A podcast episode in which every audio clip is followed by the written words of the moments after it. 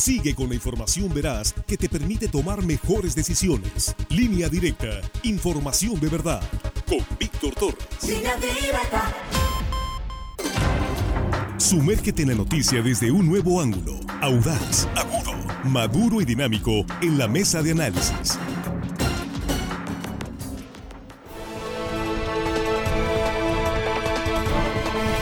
Aquí estamos ya de regreso en línea directa, primera emisión de este, ahora sí viernes y quincena. Viernes 14, eh, que parece viernes 15, ¿no? Porque es quincena y fin de semana y con mucho gusto saludando a la audiencia y a ustedes, por supuesto, agradecidos por compartir esta transmisión en vivo en redes sociales. Y nuestros compañeros ya aquí en la mesa, Jesús Rojas, ¿cómo estás? Buenos días. ¿Qué tal, Víctor? Buenos días, buenos días a los compañeros, buenos días al auditorio. Y en este viernes 14, que es viernes de quincena. ¿Para dónde el saludo? Pues a las glorias, Víctor. Ah, sabes. Pues Oye, en las glorias eh, de quincena, imagínate, es las pues yo te recomiendo así de entrada una, eh, pues un platillo frío, así como entradita, este eh, camarón con pulpo para, picar. Para abrir boca. Para abrir boca. Pero les, el platillo estelar, como en el Maviri y otros, eh, este, digamos, centros de gastronómicos costeros de Sinaloa, que tenemos varios, el pescado zarandeado. vamos a probar. bueno, pues con algo fresco. Algo, así que refresque, ¿verdad? Que refresque y alegre, que es fin de semana, pues ya sabrán. Saludos amigos, nos sumamos al saludo a los amigos restauranteros, ahí todas, todas las personas de las glorias, Guasave. Juan Ordorica, ¿cómo estás? Muy buenos días. Muy buenos días, Víctor, compañero de la mesa, amigos de la producción. Y hello, estimada audiencia, que hoy viernes, ahora sí hagan lo que quieran. Les mandamos saludos. Eso es aquí. Sí, vaya, se vaya la producción, ya ven, ya ven. no, no, no, no me los alborotes tan rápido, por favor. Tenemos todavía bueno, pero ellos son responsables, pueden hacer lo que quieran y ellos deciden hacer su trabajo. Después del trabajo, después del trabajo. Armando Ojeda, ¿cómo estás? Muy buenos días. Muy buenos días, amigo Víctor Torres, listos para empezar esta mañana bonita, calurosa, Víctor. Pues aquí estamos ya en la mesa con los compañeros y para abordar un tema interesante de una visita importante que tenemos en Sinaloa. Sí, aquí mi estimado Joaquín Ruelas, King Ruelas para sus amigos, me está comentando que ahí por la 4 hay unos mariscos muy exitosos. Sí, que es un hijo de, eh, de quién. A ver, yo creo que escuchaste, mi estimado quién, pero no me llegó bien el mensaje. ¿sí? ¿El zurdo, dice? ¿El zurdo? Tomo nota. Bueno, aquí estamos tomando nota y vaya que Joaquín Ruelas recorre restaurantes. No, hombre, ¿qué te digo? Sí, experto en ese tipo de eh, gastronomía costera sinaloense. Bueno, pues eh, ya lo decía Armando, pues tenemos de visita en Sinaloa a Claudia Sheinbaum. Llegó, pues de entrada no, no quiso dar eh, entrevistas, ya teníamos agendada una entrevista tentativamente, no, no, no, no, se confirmó, ya muy tarde ya nos dijeron, pues fíjate que siempre no. El equipo de comunicación decidió no otorgar entrevistas.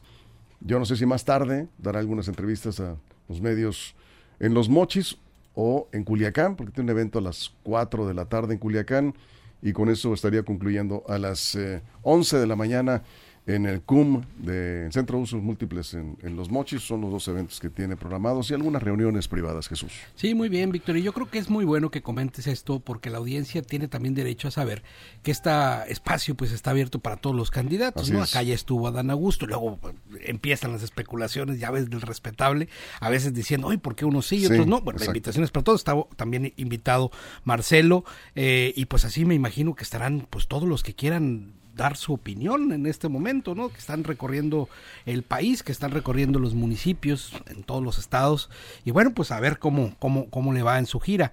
Eh, es un momento complicado, es un momento de división. Si ya habíamos dicho que el tema que el tema en el frente opositor estaba complicándose pues en Morena no cantan mal las rancheras, ¿eh? también hay un tema complicado, hay ya una confrontación por lo menos con dos corcholatas, se acerca la fecha en que se va a levantar la encuesta, va a ser a finales de agosto, todavía no está listo el eh, la metodología, todavía no está listo como tal la encuesta, no se tienen las preguntas, se están valorando, dice la dirigencia nacional, y bueno, pues empieza a ponerse tenso el asunto porque saben que algunos están jugando el todo por el todo, y pues las cosas ahí van avanzando, ellos siguen recorriendo el país, Claudia sigue siendo la puntera, algunas encuestas la ponen 8 puntos arriba, otros otras la ponen hasta 16, 17 puntos arriba y entonces pues ahí van, ahí van avanzando en su carrera presidencial las famosas corchonas. Me preguntan dónde está Claudia Chainbaum.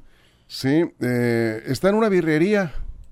Ahí está la imagen que nos están enviando nuestros compañeros de línea directa zona norte, en los mochis, que están cubriendo este recorrido de Claudia Sheinbaum. Está en una birrería y va, eh, está en el ejido Flor Azul, ¿verdad?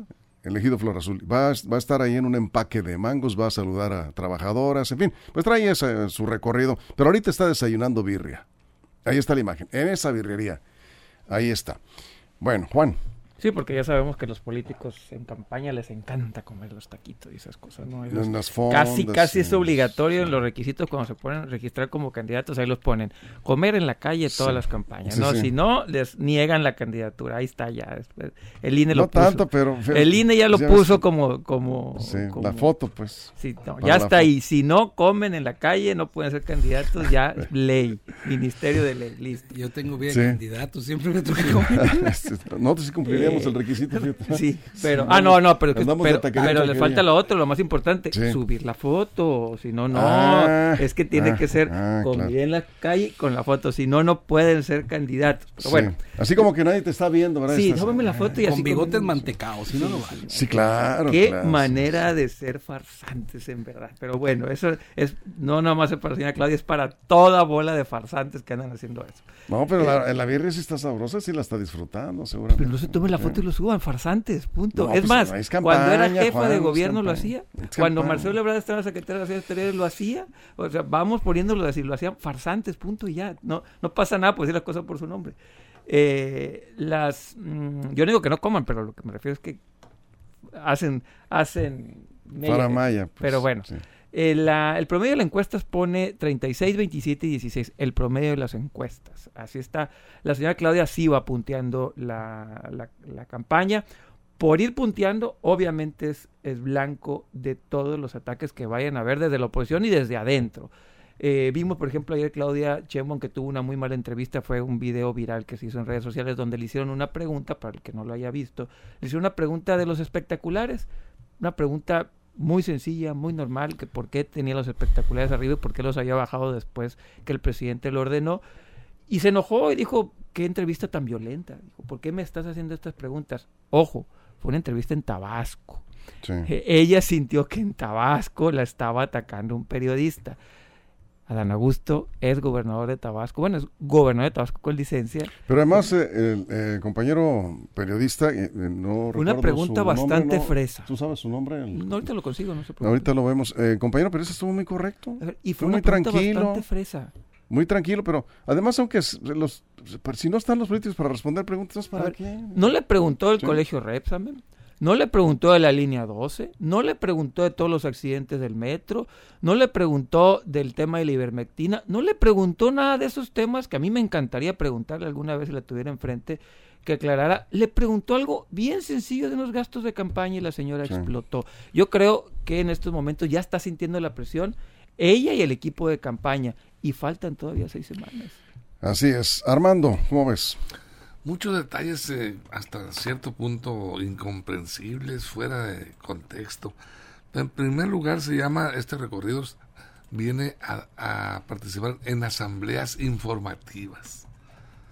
¿Qué, es lo que viene a informar? O sea, es, claro que es campaña. Viene a informar eh, a Sinaloa, por ejemplo, que a los moches ahora, lo que hizo en el gobierno distrito de la Ciudad de México.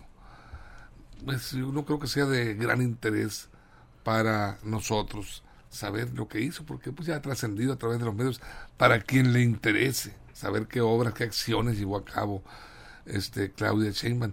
Eh, me llama la atención, pues este, esta especie de circo en que participan, mira, eh, eh, lo reciben con bandas sinaloenses, está bien, ¿no? es parte de, del folclore político, y le ponen a, para que le baile ahí unos, un, unos grupos de, de indígenas lloreme, unos bailes tradicionales de esas etnias. ¿Y cuál es el objetivo? Pues el mensaje es que también Claudia simpatiza con los con los indígenas, que, los indígenas, grupos de indígenas están con ella. Esa es la interpretación que le doy yo. ¿Por qué? Porque Xochitl Galvez, la adversaria, pues esa es una de las ofertas es de descendencia indígena, se ha vendido bien en ese sentido con los pobres, con los humildes, con los olvidados, marginados. Y bueno, pónganle a bailar también los indígenas a Claudia para que se vea que también hay pueblo indígena apoyándola. Ahí está. A ver. Bueno, sí. Estaba checando aquí, eh, Jesse me, me, pasó, no sé si será el nombre del periodista que, que, la hizo explotar, porque eso fue así, no la habíamos visto en ese plan. Yo tuve la oportunidad de entrevistarla hace ya algunos meses, la primera vez que vino era todavía jefa de gobierno. Eh, recuerdan ustedes, la primera vez la recibió este, Rubén Rocha, estuvo con ella en el recorrido, se podía en ese momento, y programaron unas entrevistas en Palacio de Gobierno con varios medios de comunicación. Ahí tuve algunas diferencias con el equipo de comunicación por la forma en que armaron las entrevistas, pero eso es lo de menos. El asunto es que yo la vi muy tranquila.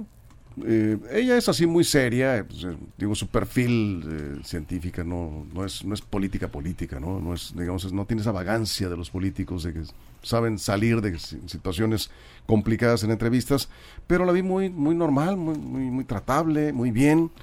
En una segunda entrevista con línea directa, pues estuvo eh, Laura Galván en eh, Mazatlán, eh, tuvo la oportunidad de entrevistarla. También lo que se percibió, yo no estuve presente en esa entrevista, pero lo que percibimos en esa entrevista, pues, muy bien, muy bien, pues, muy, buen ánimo, normal, se puede decir una entrevista, pues como cualquier otra. me parece, Axel Avendaño creo que también vía Zoom, tuvo la oportunidad de entrevistarla, pero lo que vimos ayer en Tabasco, en este video, es una Claudia que yo no había visto. Sí dio la impresión de que traía algo ahí. Y de ahí, de plano, ahora sí se, ha salido de control.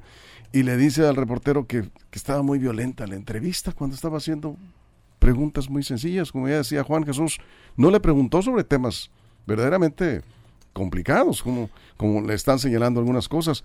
Y, y en la tierra del presidente, por cierto, López Obrador en Tabasco, me parece que le estaba dando un trato pues, educado, correcto. El periodista va, a hacer preguntas.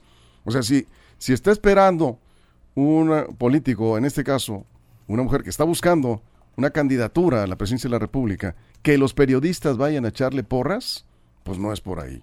Digo, no es el trabajo de los verdaderos periodistas, están para hacer preguntas. Tampoco hay que ser groseros, yo no voy con eso. Pero sí hay que hacer las preguntas que, que la gente está esperando, ¿no? No, y además, Víctor, es una pregunta que se le ha hecho a otros eh, candidatos, o precandidatos o corcholatas, ¿no? Se le esa misma pregunta se le han hecho a Dan Augusto y él respondió pues con una, no sé cómo lo puedo poner, pero dijo que le habían colgado los espectaculares, que, los que, alguien maloso, más que hasta una demanda iba a poner ahí, esa gente que lo quiere afectar y pone espectaculares con su nombre. Bueno, ya uno tomará esa respuesta como uno la procese, ¿no? Como, como, como, lo quiera tomar uno.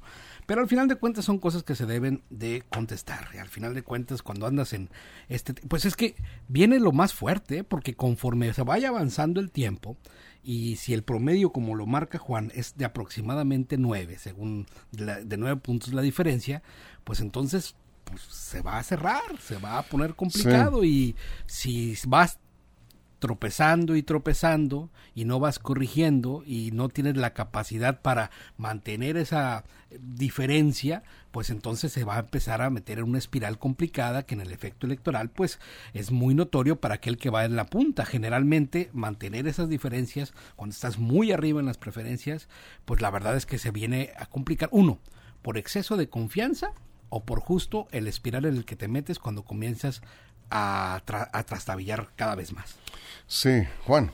Sí, eh, Marcelo Ebrard también declaró a sus espectaculares que se lo había puesto la editorial de un libro y el editorial dijo, sácate, yo no fui, hazte bolas tú y tu, tu cochinero, le dijo. no, no dijo eso, Juan. Yo estoy, no, pero no cochinero, Juan, yo estoy para No, no, pero vamos siendo serios, a ver, ¿qué, le respondió? ¿Sabes qué? Estoy contestando con el mismo nivel de seriedad no, que... No, no, no, pero no se trata de eso. no, si ellos contestan con una barrabasada mi opinión también debe ser una barrabasada. Que están contestando que es la editorial, la editorial le dice, no, señor, es usted y hágase bolas.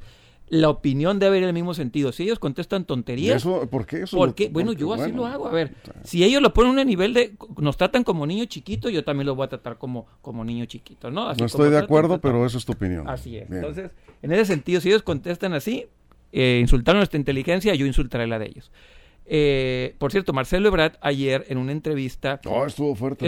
muy ayer, fuerte sí. una entrevista. Sí, ya sí, están sacándose los guantes, ¿eh? Ya y poniéndose los de box. Están sacando los guantes de seda para ponerse los guantes de box. Marcelo Ebrard ya abiertamente retó a un debate a Claudia Sheinbaum y dijo, la primera que rompió el pacto que se firmó en el restaurante El Mayor de no llegar a, a debates fue la señora Claudia Sheinbaum al haber opinado en contra de mi plan de seguridad que yo creo que no conoce. Esas son palabras textuales, así dijo Marcelo Ebrard. Por lo tanto, yo ya le invitaría a un debate abierto, porque aquel acuerdo que hicimos ya está roto, fue lo que dijo Marcelo. Ebrard. Entonces, las cosas yo creo que ya están subiendo de tono, ya no fue, esto lo dijo López Doriga, nada más salir a expandir el evangelio de López Obrador, lo dijo en la entrevista. Eh, sí, efectivamente, y tiene razón Marcelo, antes de la pausa Armando, tiene razón Marcelo Ebrard cuando dice que rompió el compromiso Claudia Sheinbaum porque efectivamente ella criticó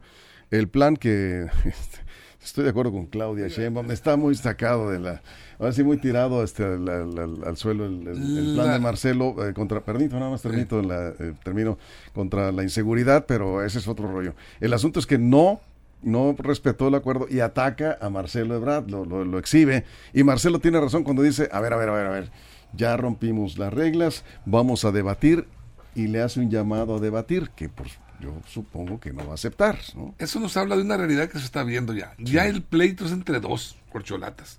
Es entre Marcelo Ebrard y Claudia Sheinbaum. Aquí este, estamos viendo ya incluso las encuestadoras. Ahorita traigo unos datos de que estaba viendo una, de seis encuestadoras que la publicaron el 10 de julio Un minuto. Un minuto rápidamente. Y en estas encuestas de las seis encuestadores, que, que, por cierto fueron las, las más acertadas en las elecciones del Estado de México, sale arriba Marcelo Ebrard. Solo en dos sale Claudia arriba. Claudia sale arriba en Reforma, en la encuesta de Reforma, 31 a 26. Y sale arriba en... Eh, ¿y ¿Cuál otra? Bueno, en, en Reforma. En Reforma y en México elige. Pero en las demás sale arriba Marcelo.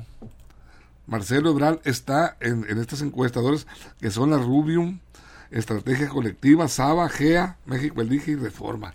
Esas son las seis Yo no creo esas encuestas. Ah, bueno, tú no crees. en sí, esas- porque tú ves todas las demás y en todas está encabezando Claudia Sheinbaum. Sí. Eh, este, el hecho de que la señora... Y es entre los dos nada más, esta es lo que te digo. eh, esté en una posición de, de poco este, tolerante con los medios, yo creo que tampoco habrá que cargarle la mano, ¿no? No, no, no es que le Eh, estemos eh, cargando siendo la mano. objetivos, Simplemente ella son- encabeza todas las Pues son, encuestas. son encuestadoras que, Víctor, como te Sí, decía. pero hay dos o tres. las- eh, fueron no, acertadas. Hay en- dos o tres encuestadoras, Patito, ahí entre las que mencionas. Hay dos o tres buenas, pero hay dos o tres, Patito. Bueno. Ella está encabezando las encuestas, todas, casi todas las encuestas Pues aquí, serias. aquí en no, Sí. no parece ser así. Pues sí, pero. ¿Habías escuchado a Rubrum antes? ¿Habías ese- visto? ¿De dónde salió esa ¿La encuestadora? habías escuchado antes? Sí. Bueno, es- esta participó en el Estado de México y, dio, dio el resultado. no, este, son estrategias de al- campaña. a lo- a los resultados. Lo que sí es cierto, finales. y estoy de acuerdo contigo, es que las cosas no andan bien. Ayer cuando definimos el tema, Jesús propuso el título del, del- del tema de hoy. ¿sí? Claudia Sheinbaum y los conflictos con las corcholatas. Sí, o sea, sí hay broncas internas y concretamente, como ya decía Armando, este es un tiro entre dos. Sí. Marcelo contra Claudia, Claudia contra Marcelo. Y cuidado, ¿eh?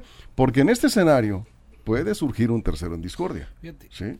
¿Sabes qué? Qué bueno. Qué bueno que por fin se están a- abriendo las cartas y se están diciendo, porque ya estaba muy aburrido estas pasarelas de simpatía, Sí, Víctor. sí, sí, sí. Qué bueno que están ya entrando a temas. Mira, están discutiendo por un tema que es fundamental en, en México, que es la seguridad. La seguridad. Vamos a regresar Sí, con eso, ¿te bien, parece? perfecto. Vamos a la pausa en radio, nos quedamos, se está poniendo buena la mesa. Qué- qué bueno hubiera sido que nos contestara una llamada Claudia Sheinbaum en la mesa de análisis, ¿verdad?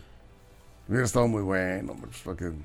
para Una que- rondita de preguntas. Pues sí, con una ronda de preguntas, sí. Prometemos no preguntarle a los. Pero, eh, no, yo no, yo no le voy a preguntar sobre eso porque Hugo Triano, es el nombre del compañero, colega periodista de telereportaje de XEVT.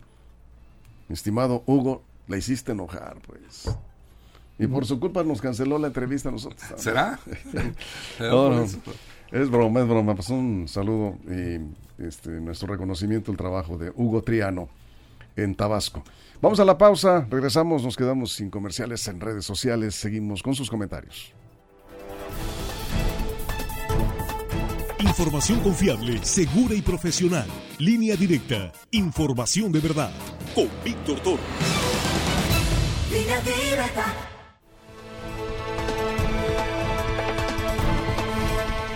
Bueno, leyendo aquí sus comentarios, eh, aquí nos dicen, eh, imagínense, dice, eh, cómo se va a poner Claudia Sheinbaum, dice Fernando Romero, cuando llegue a ser candidata, si logra la candidatura y se tenga que enfrentar a las críticas de la oposición. No, no, pero primero tendría que ser candidata, tiene razón, tiene razón Fernando. Y ahí efectivamente, este, yo no sé, de pronto eh, aparecen expertos en los equipos de campaña que deciden casi todo por los candidatos. Nos quedamos contigo, Jesús, nada más un comentario en ese sentido, ¿no? Porque luego ese círculo de sabiondos, de, expertos de la política y de la estrategia de mercadotecnia política, eh, le dicen hasta lo que tiene que responder. Eh, el color de la mascada. No, bueno, eso se entiende, ¿no? Este, cómo te vas a vestir y eso, pues son, son, hay asesorías en ese sentido, pero, pero no dejan ser al político o la política, pues, quieren convertirlo en un robot, ¿no? Usted va a decir esto, usted va a contestar esto, no se meta en esto, no de entrevista aquí, aquí no vamos a dar entrevistas, ¿por qué? Porque pues, no, está, no hay condiciones, yo no sé con qué criterio, pero si viene a posicionarse para las encuestas, pues eh, qué mejor que atender las entrevistas en los medios de comunicación. Y si están en ese contacto con la gente, pues está bien, es una, es una estrategia eh, que es pues, necesaria de, estar con el pueblo. Pero, este, pues eh, finalmente yo creo que ni, ni se enteró Claudia Sheinbaum de que estaba por ahí una solicitud de entrevista que seguramente hicieron varios medios de comunicación. Los, los eh, expertos en, en comunicación política decidieron que no. Sí, lo que pasa es que también en política hay males que previenen peores males.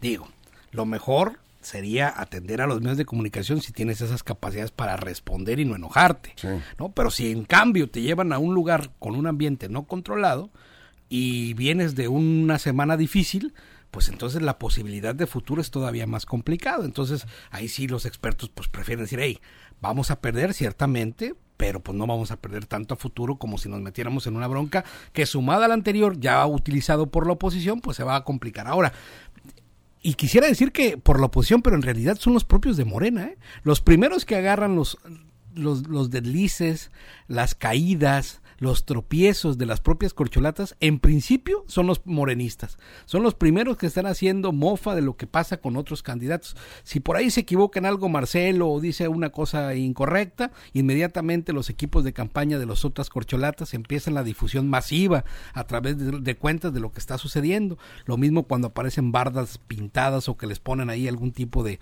de, de chiste en las bardas pintadas, lo mismo son los equipos ellos. Es decir, ahorita yo creo que la bronca no está con la oposición está con ellos mismos y decía muy rápido el tema de qué bueno que entraron en un, en un debate de ideas y al final a ponerse a discutir sobre temas importantes como el tema de la seguridad, porque mal que bien, Víctor, ya estaba la gente también cansándose de que fuera nada más pasarelas de simpatías para ver y que les aplaudan. No, pues si ya andan en eso, pues que se pongan de alguna manera a hablar de lo que les truje. Juan. Sí, bueno, y el, caso de Claudia, Claudia es la puntera, Claudia es la favorita, Claudia lleva mano.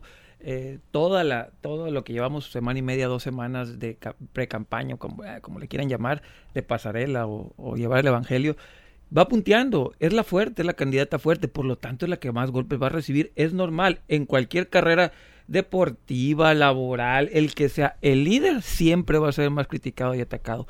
Claudia está sintiendo eso tendría que manejarlo de mejor manera la presión. Eso es diferente. Seguramente lo, lo, irá haciendo, va a aprender. No le había tocado, yo creo, estar en esa situación donde fuera el blanco de todas las críticas y no tener un paraguas como es el presidente. Todavía lo tiene, pero cada vez que se acerca más el momento de definiciones, ese paraguas se va a ir haciendo más chiquito o se va a ir haciendo de lado y es ahí donde tendrá ella y su equipo de campaña que comprender que los ataques son normales tanto de la oposición como de los medios, como de sus propios compañeros de partido. Y parte de la campaña no es quien haga mejor las cosas. Una campaña se gana con el que cometa menos errores. Por lo tanto, las campañas son un caos. Son un caos, no hay campañas perfectas. y, esto que estamos viendo, Juan, como se comentaban algo tú y Armando hace un momento, son campañas ve como quieras verlo. Son campañas las que traen tanto los opositores como los aspirantes de y las y los aspirantes a la presidencia de la República, todos los partidos. Son campañas, el ir con la gente, eh, a hablar en asambleas informativas o como quieran llamar. Finalmente son campañas de posicionamiento. La autoridad no les quiere llamar pero son candidatos, pero son candidatos y son campañas. Estamos en presencia de candidatos y estamos en presencia de campañas. Y además lo sabemos. Se, les, va, se les va a tratar como tal en las campañas, lo estamos viendo en Morena ya ahorita Armando, codazos, patadas y todo entre los mismos eh, miembros de los equipos de los eh, precandidatos o aspirantes. Sí, ¿recuerdas Ese, video que se hizo viral donde Claudia señala a Durazo? Así a Durazo, se reclama. Ellos nos le reclamó, en el contexto es que afuera había unas personas, este, la recibieron pero es una reclamación así. Gritos. Y, eh, eso nos habla del, del carácter que distingue a esta señora, ¿no? Y que además no le importa si está, en público o en una entrevista en vivo como la que eh, ayer o antier, no sé se fue Yo creo que ella le falta más roce con el pueblo, más tablas políticas, no ha estado en la picota, no ha estado en los escenarios como está ahorita expuesta. Y tiene que responder a los cuestionamientos que por todo su recorrido le van a estar haciendo los periodistas. Yo, yo creo que sí tiene experiencia. Eh, bueno, pero, entonces bueno. Yo, está la experiencia que ha adquirido? porque tiene, mucha experiencia, por supuesto. Yo difiero, porque gobernar la ciudad más grande del país, una capital de millones de habitantes, contestar... Mira, yo también creo que no se puede juzgar... Está entonces? Yo creo que no se puede juzgar la campaña por una por un hecho, ¿no? O sea, por lo que le pasó en Tabasco, no es eso no, no es Claudia Sheinbaum. Claudia Sheinbaum es una persona que ha logrado por sus propios méritos hacer una carrera política que va ahí, que está punteando las encuestas sobre otros hombres que tienen añales en política. O sea, Marcelo tiene muchos años, Adán Augusto tiene muchísimo colmillo, el otro el, otro líder del Senado pues también tiene sus ya Con las preferencias del mandatario nacional. Está arriba en las encuestas y eso no se lo regalan, eso se ganó.